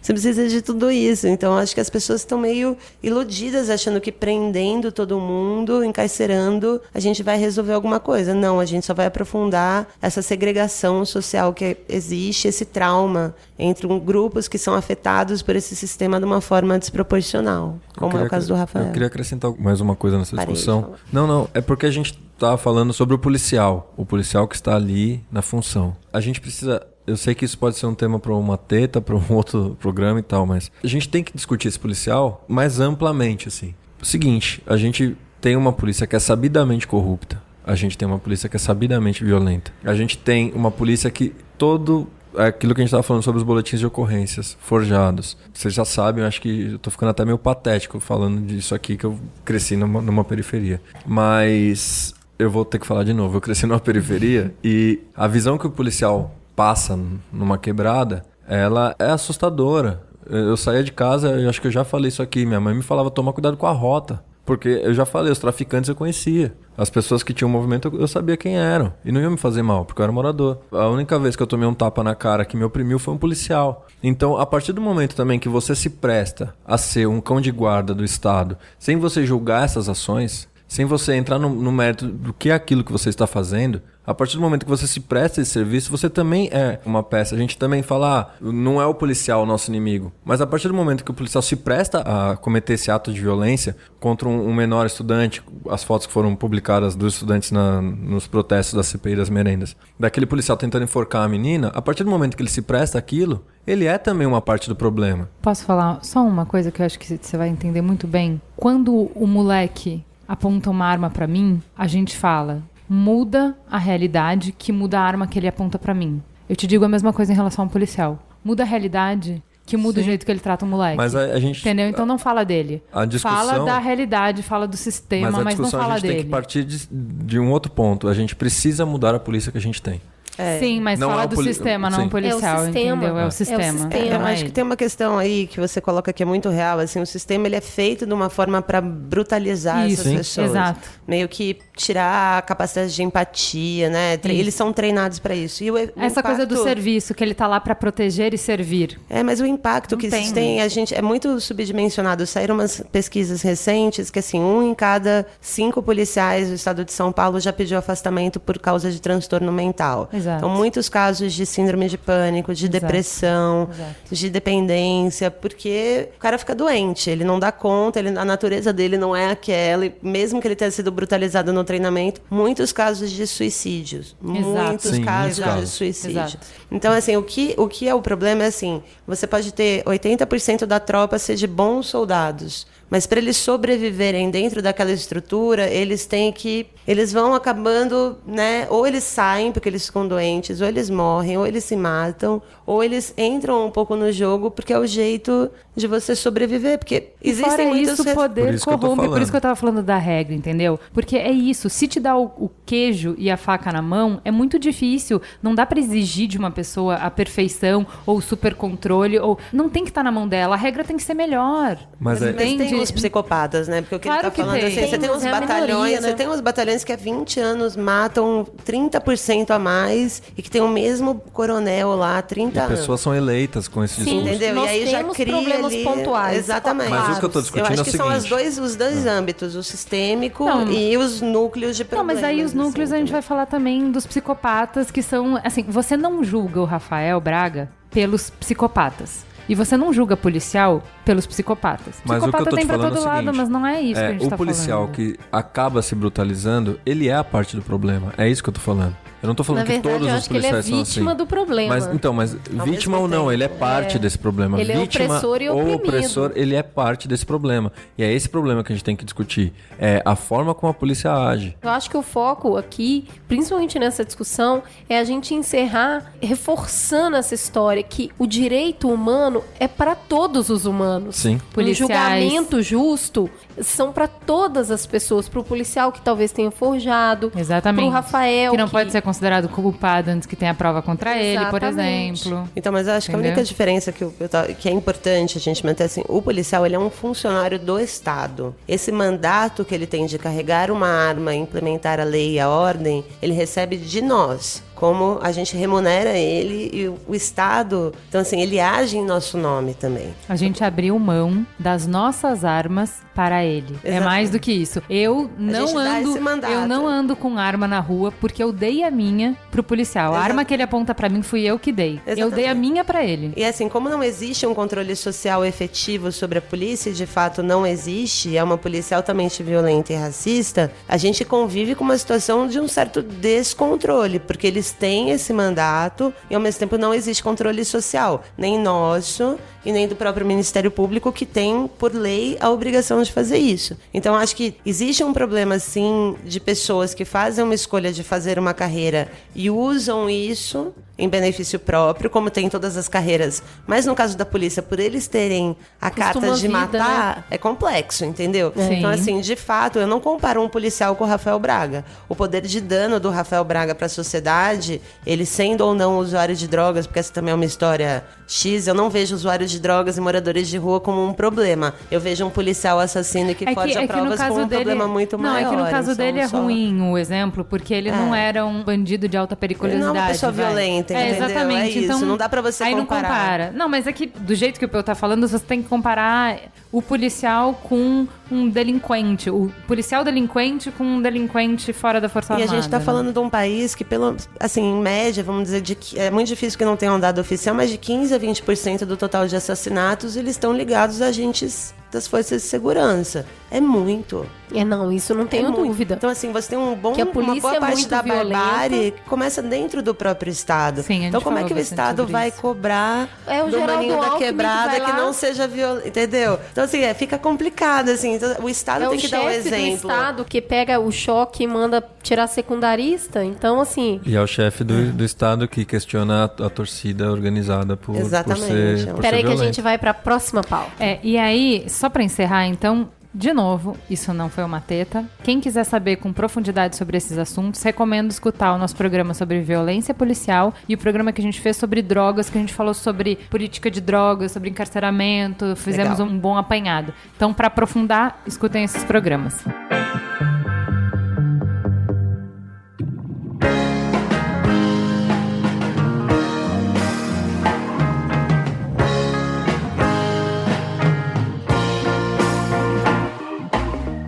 então pro próximo Trending Topics. A gente trouxe a fonte. Diretamente da fonte. Diretamente da fonte. A gente vai falar sobre homofobia no futebol. Tá leve esse Mamilos hoje. Mas é bom esse tema, né? É ótimo esse tema. É, É polemiquíssimo esse tema, É. né? O Peu escreveu uma matéria super elaborada que tá muito bacana. Como é o nome de sua companheira que Letícia Naísa. Letícia, então. Peu junto com Letícia, mandaram mão na caneta, escreveram um- uma reportagem enorme, super completa, sobre a homofobia no futebol. E a gente vai conversar um pouquinho sobre isso aí. Eu queria antes falar de mais duas pessoas que participaram Vamos lá? ativamente, que é a Verena Antunes, que fez as ilustrações, e o Guilherme Pavarim, que foi o editor e teve muita paciência também, porque esse não foi um assunto que a gente, a gente fez em dois dias de apuração. A gente ficou quase dez dias, duas semanas ali em cima disso e, e tentando discutir, na real, como o futebol é homofóbico em todas as esferas né? A gente está acostumado com falar, ah, vamos falar sobre os gritos homofóbicos das torcidas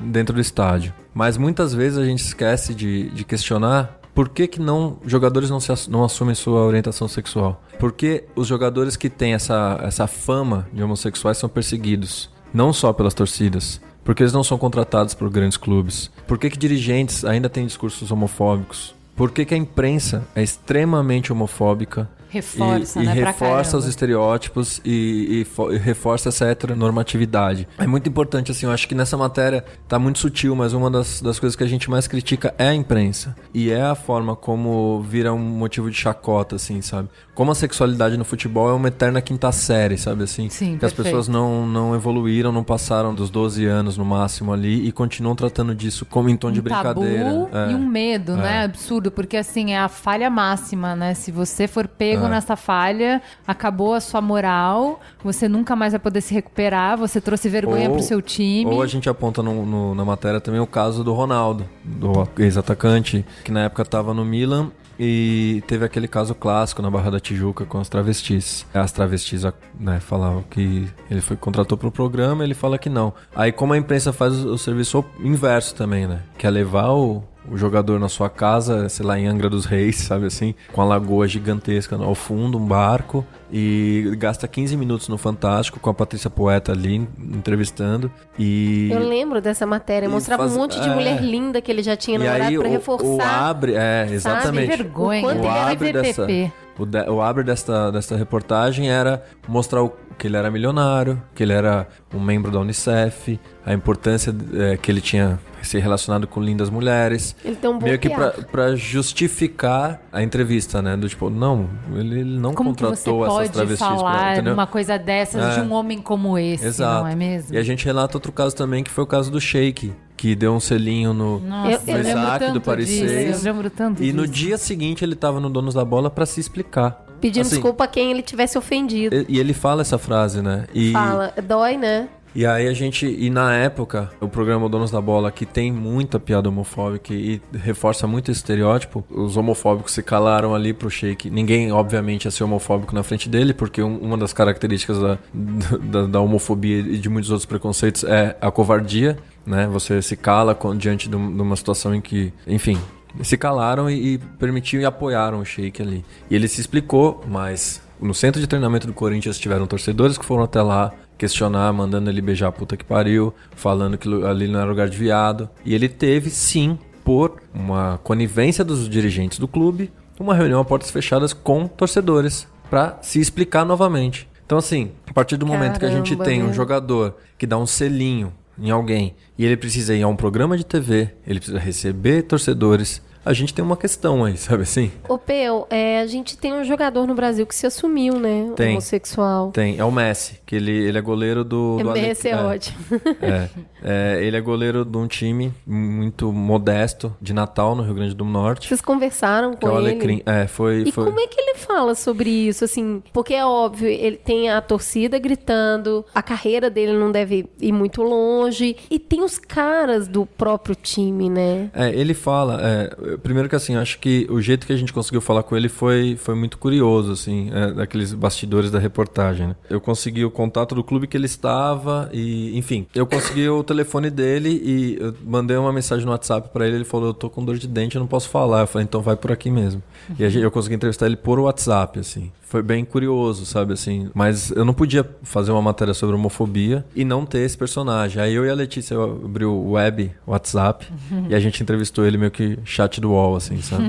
é importantíssima essa entrevista pra matéria, porque ela relata tudo que a gente, que a gente vem discutindo. E aí, sim, ele não vai jogar num time grande. E ele tem consciência disso. Porque um time grande vai sofrer pressão da torcida. Mas é, ele, é, ele é um cara consciente, assim, Ele- ele tem- milita, como não, é não. é? Ele tem consciência do pioneirismo dele dentro do, do futebol. É esse lance dele se assumir. Ele acredita que não, eu talvez queira acreditar que não, mas foi um lance também que deu projeção pro clube em que ele estava, porque era isso, tipo, o, o goleiro gay do Rio Grande do Norte, sabe assim? E isso, querendo ou não, colocou o Palmeira de Goianinha, que era o time que ele tava, com uma projeção nacional, que talvez o clube nunca tinha tido, né? Nunca tinha sido falado num, num portal esportivo como o Globo Esporte, por exemplo. Ele sabe da dificuldade que ele enfrenta, mas ele não é um cara militante da causa. Ele é um cara que, que assumiu uma condição e, e assumiu ser ele mesmo, eu acho. Assumiu. Então, mas assim, sabe?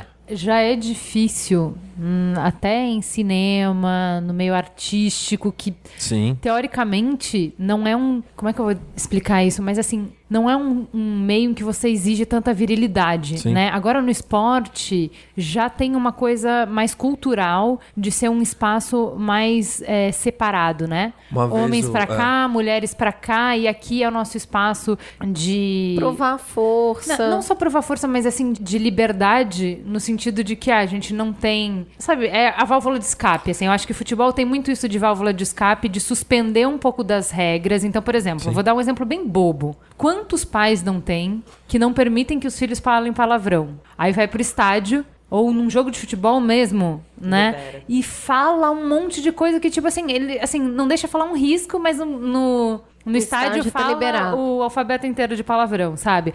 Então tem muito uma válvula de escape de não ter filtro, Sim. de não usar as regras de sociais, de, de polidez, de educação, de nana. Ali é onde vai o ogro, onde vai o homem natural, digamos assim, né? O, e esse esse espaço é um espaço muito é, testosterona no sentido de, de, de trazer um pouco o escape para violência. Eu acho que Sim. uma coisa que é interessante a gente não desmerecer, não passar por cima, é que assim. A violência faz parte da nossa natureza, o jeito de, de resolver conflitos violentamente faz parte, né? E a gente cerceia isso socialmente em todas as situações. Então, você não pode dar um soco no seu chefe quando ele te enche o saco, você não pode resolver uma discussão com seu amigo dando um soco, você não pode resolver a discussão com seu vizinho dando soco, você não pode. E aí, tudo isso que fica reprimido, muitas vezes no futebol é gritando, é pulando, é falando bobagem, que de alguma maneira essa a, a pressão,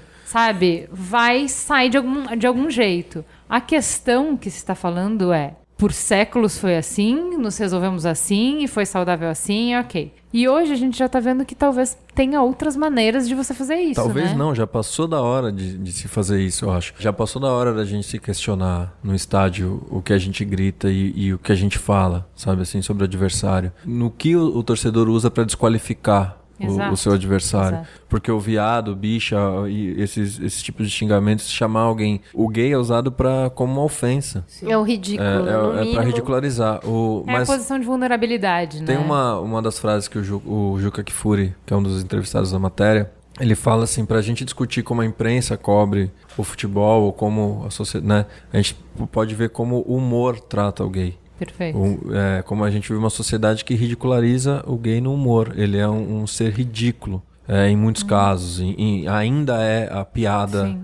A piada da, da ridicularização, sabe? Mas vocês não acham que é um pouco um, um reflexo, assim? Porque eu, eu gosto de futebol, né? É, eu sempre fui em estágio, mas quando eu era pequena, o futebol não era coisa de mulher, né? Na minha Sim, época meu pai era... nunca me deixou ir no estádio por causa disso. eu- Eu, podia meu- ver na TV, mas. Meu pai já me não. levava, mas eu era tipo a única mulher num raio assim de vários metros de arquibancada e tal. E isso foi uma coisa que gradualmente foi mudando e hoje a minha filha faz futebol na escola e é normal e todas as meninas jogam futebol, tem chuteira. Tipo, num prazo de uma geração isso virou. Eu acho que com a questão LGBT dentro do futebol que é é muito, tipo, orgulho hétero, né? O futebol é foda, assim. É um rolê muito machista, patriarcal, com tudo de mais característico, assim. E eu sei porque eu tenho uma família de fanáticos em casa, desses que também. gritam na janela, sabe? Palavrão. Não bastasse gritar em casa, meu irmão abre a janela. Você mora em Perdizes?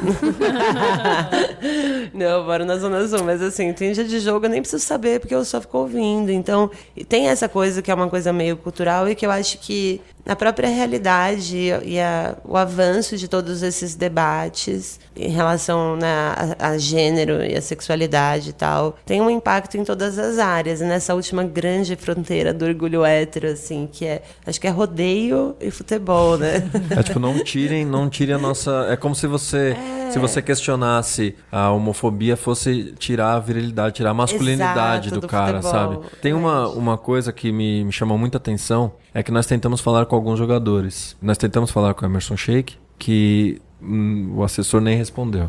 Nós tentamos falar com o Richarlison, o empresário dele falou que não. E aí eu perguntei por quê, ele falou Ah, não. Esse cara sofreu muito, né, Richard? É, sofre até hoje. E, e ele tem, e temos um ponto aí muito importante para discutir a homofobia no futebol. Ele foi um jogador que, apesar de assumir-se heterossexual, o que é engraçado, né? Ele ter que se assumir como hétero. É curioso na sociedade em que a gente vive. O cara ter que ficar reforçando a sexualidade dele até aparecer uma namorada que pousou nua, uma- umas coisas assim. Aí entra o trabalho da imprensa de na grande maioria das matérias, a foto em que o Richardson era mostrado era numa pose, entre aspas, ridícula. Sabe assim? É, num- numa hora do treinamento que ele estivesse agachado ou que ele estivesse com a mão que lembrasse joelho. uma desmunhecada ou qualquer coisa do tipo. A gente pontua duas matérias na reportagem, que uma é sobre uma época em que ele estava de férias em Bauru, que ele é do interior de São Paulo, e ele colocou apliques no cabelo. E como a matéria, que tem uns 5 minutos mais ou menos,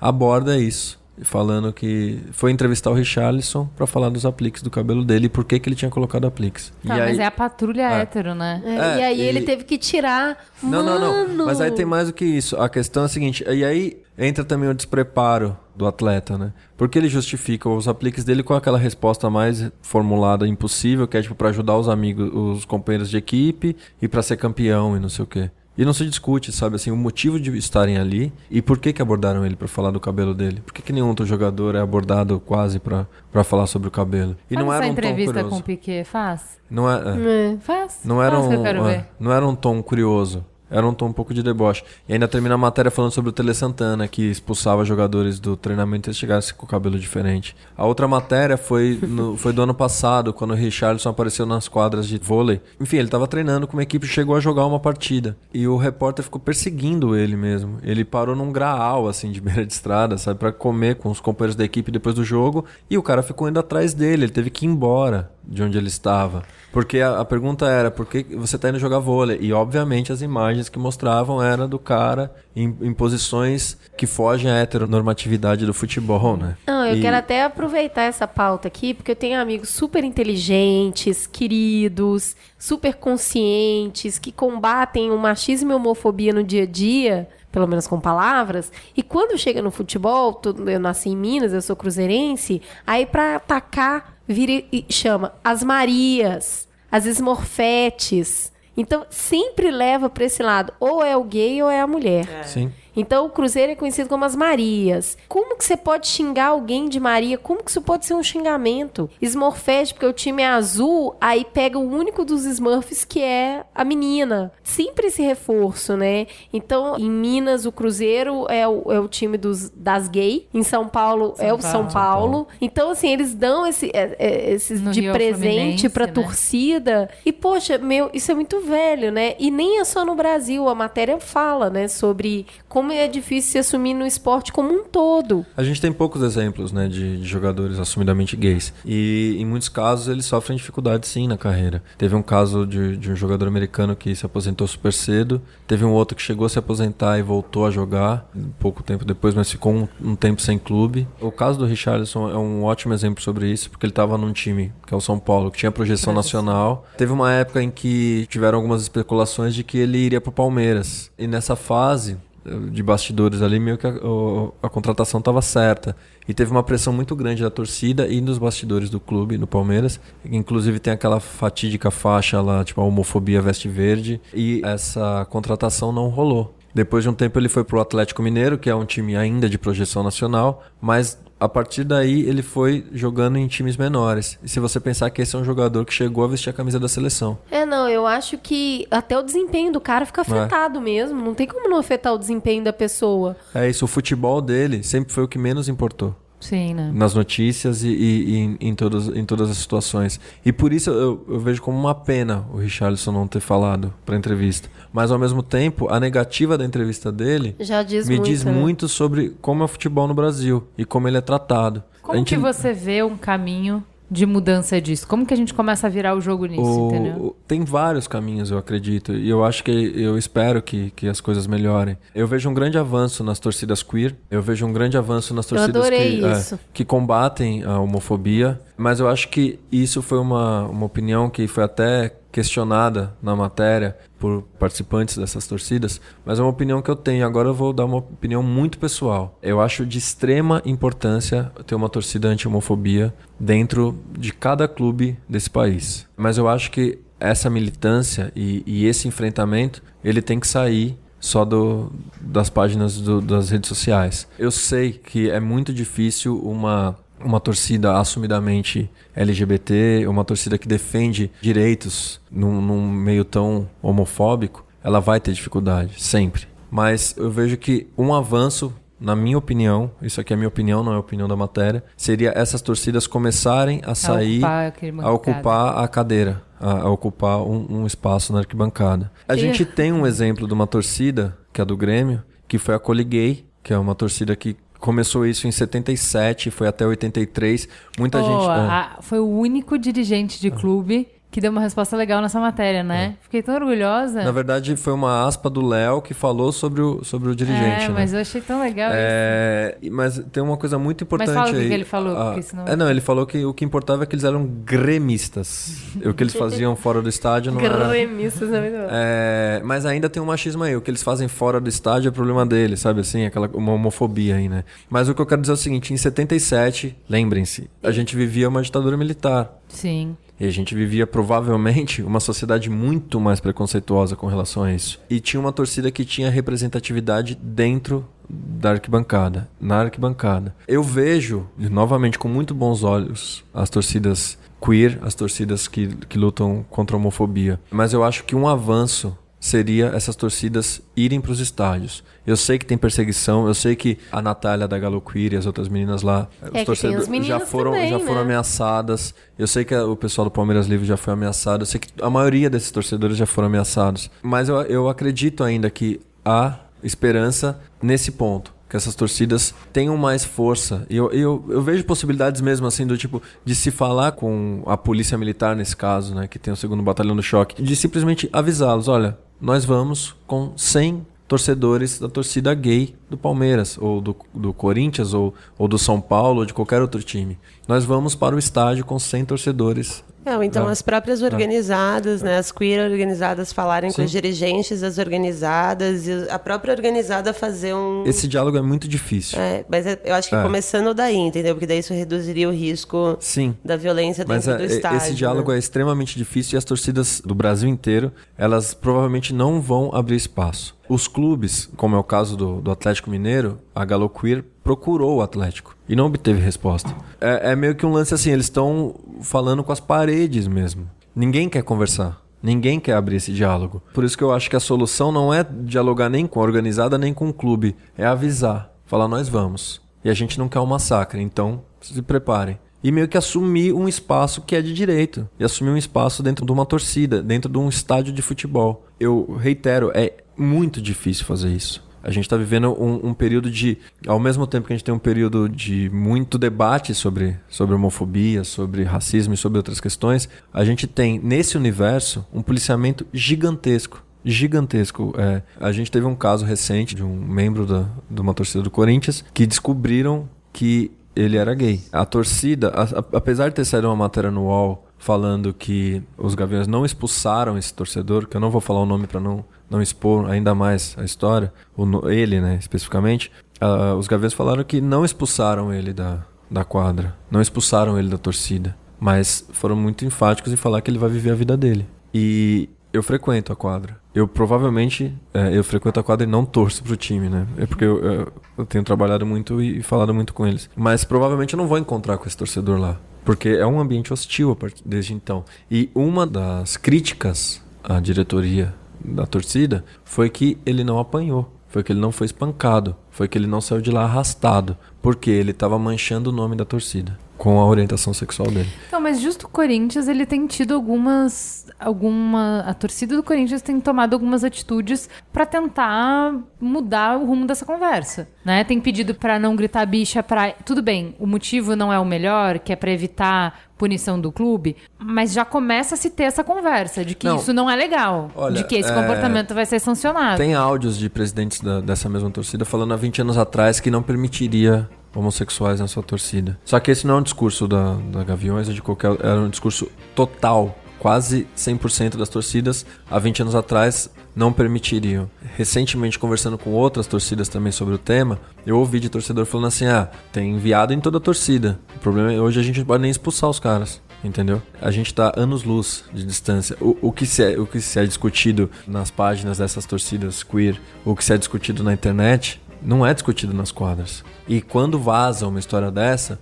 entra, faz um exercício. Todas as matérias que você entrar sobre a torcida do Corinthians, você vai ver a gozação nos comentários, falando o nome do torcedor e falando sobre a sexualidade dele. Então, assim, aquilo que eu tava falando sobre a Eterna Quinta Série, ela tá nisso também. Então, quando você tá falando sobre uma matéria, você posta uma matéria sobre política, sobre um ato político da, da torcida, vai ter um cara que vai entrar lá, vai se prestar a entrar e comentar sobre um torcedor que é gay dessa torcida, tentando desqualificar essa torcida. Então, assim, por isso que eu, que eu falei que a, a solução que eu vejo neste momento é que essas torcidas queer e as torcidas anti-homofobia assumam um espaço que é deles dentro do estádio. Assim, talvez a coisa volte a ser ser questionada, ser discutida e entre nesse, nesse universo. Até uma das ilustrações que a gente fez é o em volta do Tão estádio. lindas as luzes. é, em volta do estádio colorido e dentro do estádio é cinza. A cor do estádio é cinza. E sempre foi.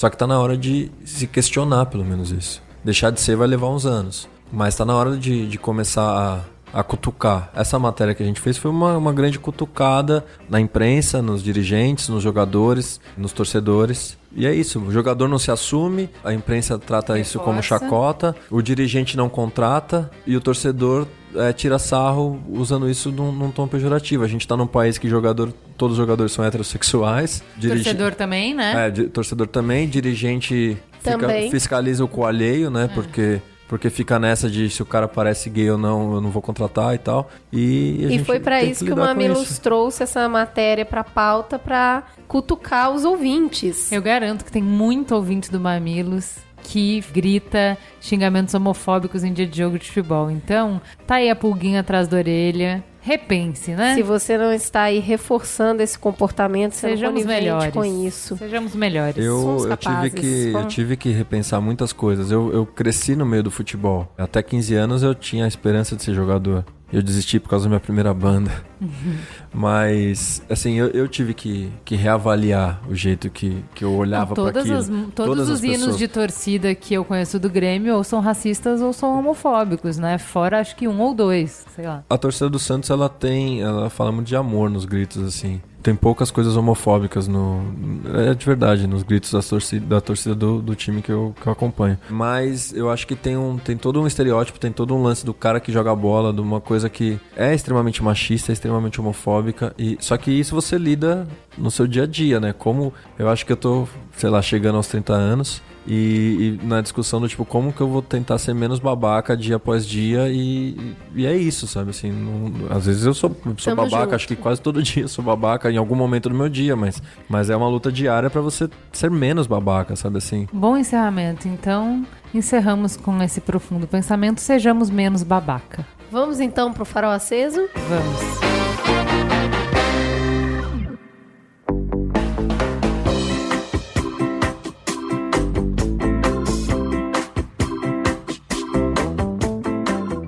Então pro farol aceso? Vamos começar por quem? Vamos começar pela visita nova? O que, que você manda, Rebeca? Bom, vou recomendar um livro e fazer um convite. Primeiro, eu tô numa fase lendo a Chimamanda, que é uma escritora incrível da Nigéria, feminista, negra, maravilhosa, super inteligente. Eu li o Americaná, agora eu tô lendo o Hibisco Roxo. Recomendo muito o Americaná para meninas e meninos. Eu acho que ela faz uma jornada de descoberta de raça e dela como mulher que é muito forte, na né, coisa do, de ser imigrante. Acho muito massa, vale a pena o livro. Rapidinho de ler, é bem legal. E aí queria convidar todo mundo para colar na Marcha da Maconha, que acontece no sábado, dia 14, a partir das 14h20, né? no Vão Livre do MASP, a concentração, vai ter pública, tem quase 50 mil pessoas convidadas e umas 30 mil confirmadas no Facebook. É o maior evento underground da cidade. E na Marcha da Maconha, coxinha e sanduíche de mortadela são só duas laricas. Então todo mundo é bem-vindo.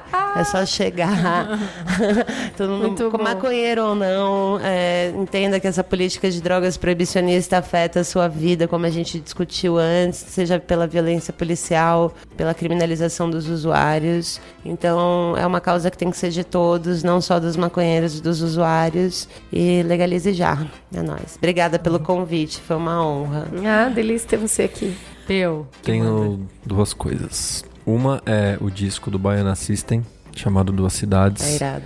Que se vocês não ouviram ainda, vocês precisam fazer esse exercício. Baiana é um grupo que vem botando em discussão muito a questão do, do carnaval de Salvador. E tem um discurso político muito importante, muito engajado e um, uma força musical muito impressionante, assim. Dá pra ouvir no SoundCloud, dá pra ouvir nos lugares aí, duas cidades do Baiana System. E a outra questão é, sábado tem a nona edição do Rabo de Galo. Muito bem. A festa que eu faço com o DJ Comodo e com o menor mais zica de São Paulo, que é o DJ TU, que tem 12 anos e toca com a gente. E é muito Ai, massa de ver ele tocar. O nosso convidado vai ser o Akin, da Metanol.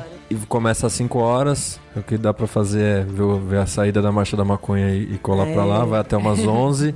e é muito alto astral. É uma festa de música brasileira dedicada aos discos de vinil, uma festa de discos de vinil dedicada à música brasileira. Muito bom. Estamos nessa aí. Mês que vem completa um ano. Talvez tenhamos boas novidades até lá. A gente, como eu falei do Baiana System, a gente tem pesquisado e conversado muito, tocado muito, discutido muito sobre música baiana, é até os anos 90, até o axé mesmo, a gente toca muito samba reggae, afoxé e referências de reggae jamaicano e de como a música jamaicana influenciou Não, a dá música pra sair bonito da marcha da maconha é. e ir pra lá. Combina, combina. E, combina. E é isso, Rabo de Galo, tem evento no Facebook, tá aí, as meninas já colocaram. E a nona edição lá na Casa Brasilis, que é uma loja de discos também, então dá para você chegar e comprar uns discos, o que é assustador e tentador também, é muito legal. Bom, e é você, isso. Cris? Bom, eu queria recomendar o portal Geledes. É um portal que eu já acompanho há bastante tempo. Eles têm matérias próprias e fazem curadoria de temas que trata da mulher negra, da mulher de uma maneira geral, da defesa da mulher e dos negros, entendendo esses dois segmentos como segmentos que enfrentam muitos problemas hoje na sociedade. Então, é tudo que está em pauta com respeito a discussões, projetos de lei, visibilidade dessas causas estão no portal. Então, assim, pelo menos uma vez por semana eu dou uma, corrida de olho ali na home para saber o que está sendo discutido, o que está acontecendo nesse meio, é um meio que me interessa muito, então eu me informo sempre e acho é, tem textos de todo tipo, não são todos os textos que necessariamente eu acho que tem qualidade para o meu gosto, mas eu gosto muito da maioria deles e me mantenho informada nesse canal, gosto bastante, queria recomendar para vocês, passem lá no Geleds. Ju, eu queria indicar, já até indiquei no meu Twitter e no meu Facebook, o último episódio do Quem Somos Nós, que é uma série sobre neurociência. Foram quatro episódios e o último, a última entrevista, foi com Pedro Calabres. É muito, muito legal. Ele fala sobre neurociência e comportamento. Vou dar uma palhinha super pequena. Ele fala sobre como a gente tem a tendência de não enxergar o cérebro como parte do corpo, como uma parte normal, como a orelha, como o braço, como a perna. O cérebro é uma parte do corpo. E a regra da natureza é conservação de energia. Então, ele dá o exemplo assim: ah, você não vai ver um cachorro fazendo uma academia ou um leão correndo sem precisar, porque a natureza reserva energia para quando precisar, para quando for necessário. O cérebro é uma parte do corpo, assim como um músculo, ele faz a mesma coisa. Então, o que o, o cérebro quer é economizar energia. Economizar energia quer dizer dar respostas prontas para as coisas, é, automatizar processos. Então, ele fala que é dessa maneira que é natural para gente encontrar certezas onde elas não existem, só para que a resposta seja mais rápida, porque a resposta seja pronta. Então, assim, enfim, ele constrói um raciocínio super legal, é muito, muito interessante para falar sobre intolerância, para falar sobre as nossas certezas, para falar sobre como o jeito que a gente constrói o que a gente pensa, como a gente acha que é a gente que está tomando as decisões, mas não somos nós.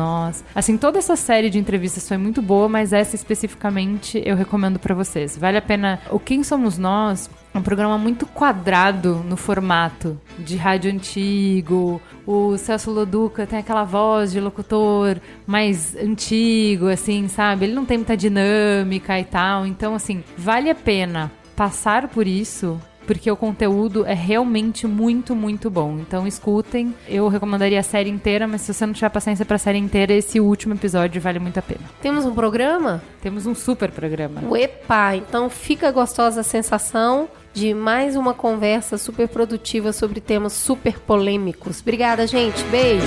Beijo.